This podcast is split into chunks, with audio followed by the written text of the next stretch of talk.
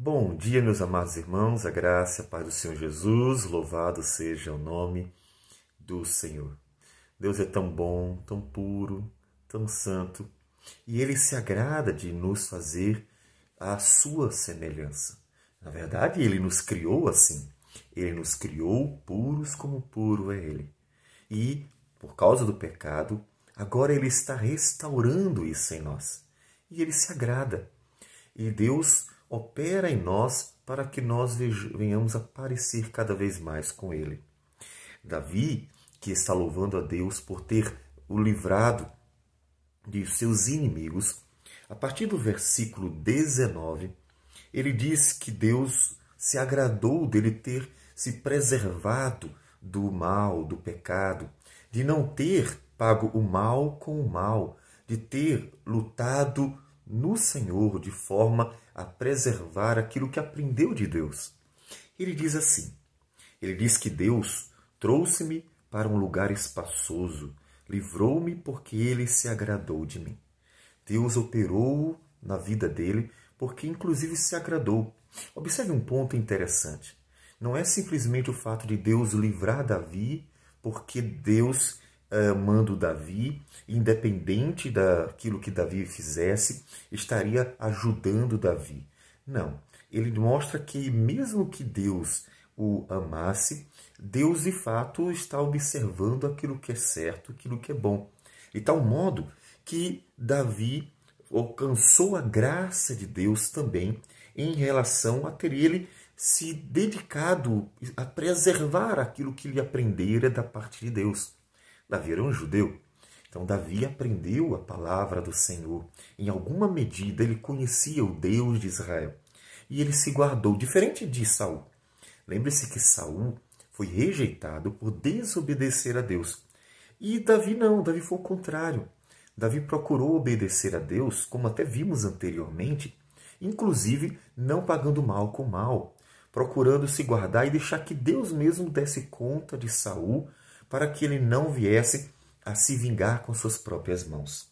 Deus se agradou da conduta de Davi.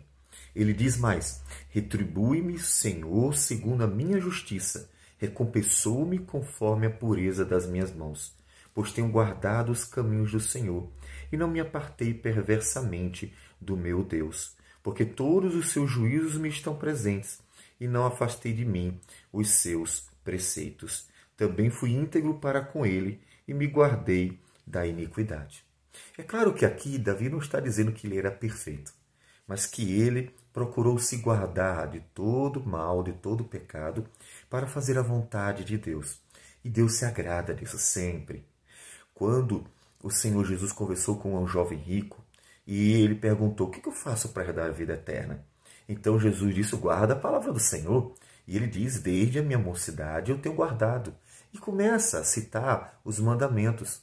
Diz o texto que Jesus olhou para ele com amor, com agrado, porque ele havia praticado a palavra, mesmo que houvesse um pequeno aparente probleminha, que na verdade era profundo no coração dele.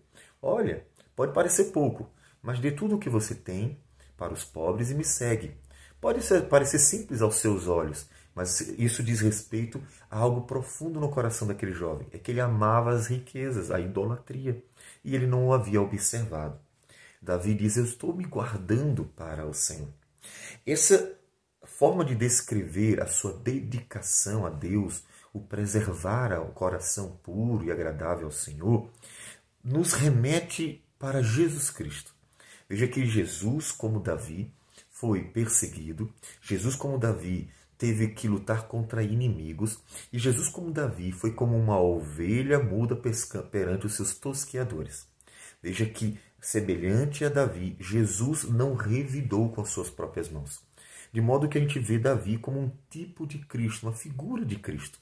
E a sua descrição sobre a pureza aponta inevitavelmente para o Senhor Jesus, que, sendo perfeito e puro, com certeza alcançou o agrado do Pai por isso, inclusive, pode ser a nossa justiça.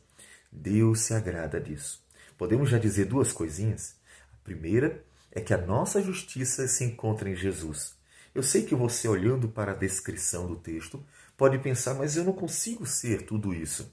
Olhando para outros textos da Bíblia, você verá que não encontrará em você essa perfeita justiça para satisfazer a Deus. Mas o conforto vem do fato que Jesus foi feito justiça em nosso lugar, que ele agradou a Deus em nosso lugar, que ele apresentou a justiça, a santidade, a pureza em nosso lugar, para que nós possamos descansar nele, confiar nele e se alegrar nele. Mas em segundo lugar, vem para nós também uma motivação para que nós possamos buscar no conhecimento de Deus a pureza, o agrado. Daí retribuir-me o Senhor segundo a minha justiça, conforme a pureza das minhas mãos na sua presença. Então, Deus se agrada daquilo que é bom. Então se dedique, porque em Jesus já fomos feitos justiça. E em Jesus também recebemos o Espírito de Deus para nos capacitar a fazer a vontade do Senhor. Então, procure se dedicar a Senhor, me ajude a fazer a tua vontade, me ajude a agradar o Senhor, me ajude a ser bênção, para que o Senhor se alegre em mim. Porque, diz ainda mais Davi, para com benigno, benigno te mostra, com o íntegro, também íntegro, com o puro, puro te mostras, com o perverso, inflexível.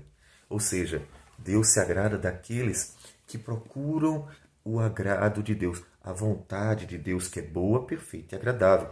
Mas aqueles que são perversos são maus, que gostam de fazer mal ao outro, que gostam de dominar sobre o outro, que gostam de prejudicar o outro, que simplesmente são rebeldes e não querem saber daquilo que é bom e agradável, ele se torna inflexível, ou seja, ele resiste a estes, porque Tu salvas o povo humilde, mas os olhos altivos tu o abates. Veja que Davi não está falando de pessoas perfeitas, porque ele tem a consciência de que é um pecador. Mas Davi está falando de pessoas que procuram agradar a Deus humildemente, reconhecendo suas fraquezas e falhas, mas ao mesmo tempo se dedicando. Eu sei que eu sou um pecador, mas eu vou me dedicar a fazer a vontade do Senhor.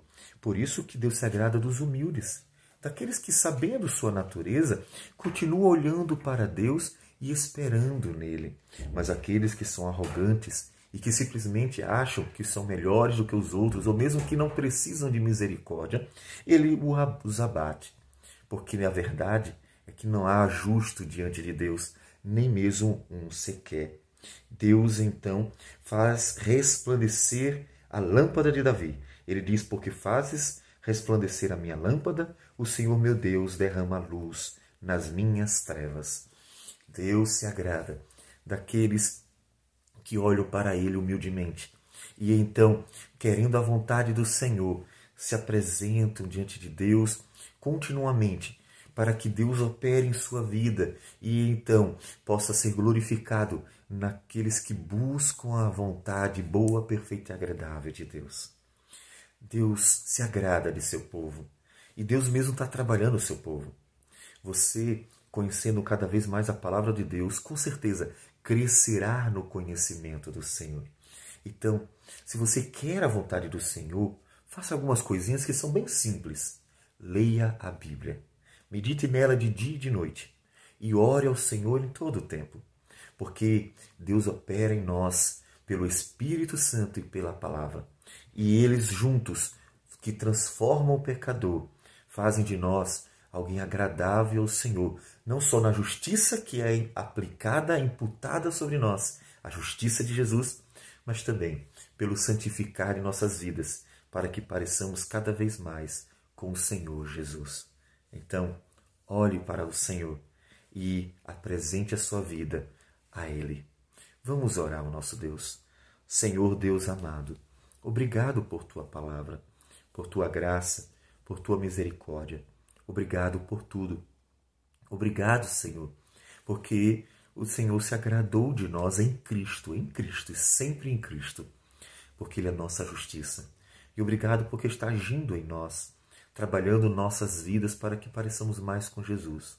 Ajude-nos a, a perseverar uma vida dedicada a Ti, para que continuemos, Senhor Deus, recebendo de Ti o bem e assim, ó Deus, possamos glorificar o Teu nome perante o mundo mal. Que o Senhor receba a nossa oração e abençoe-nos assim em nome de Jesus. Amém, Senhor. Que Deus abençoe a todos e um bom dia.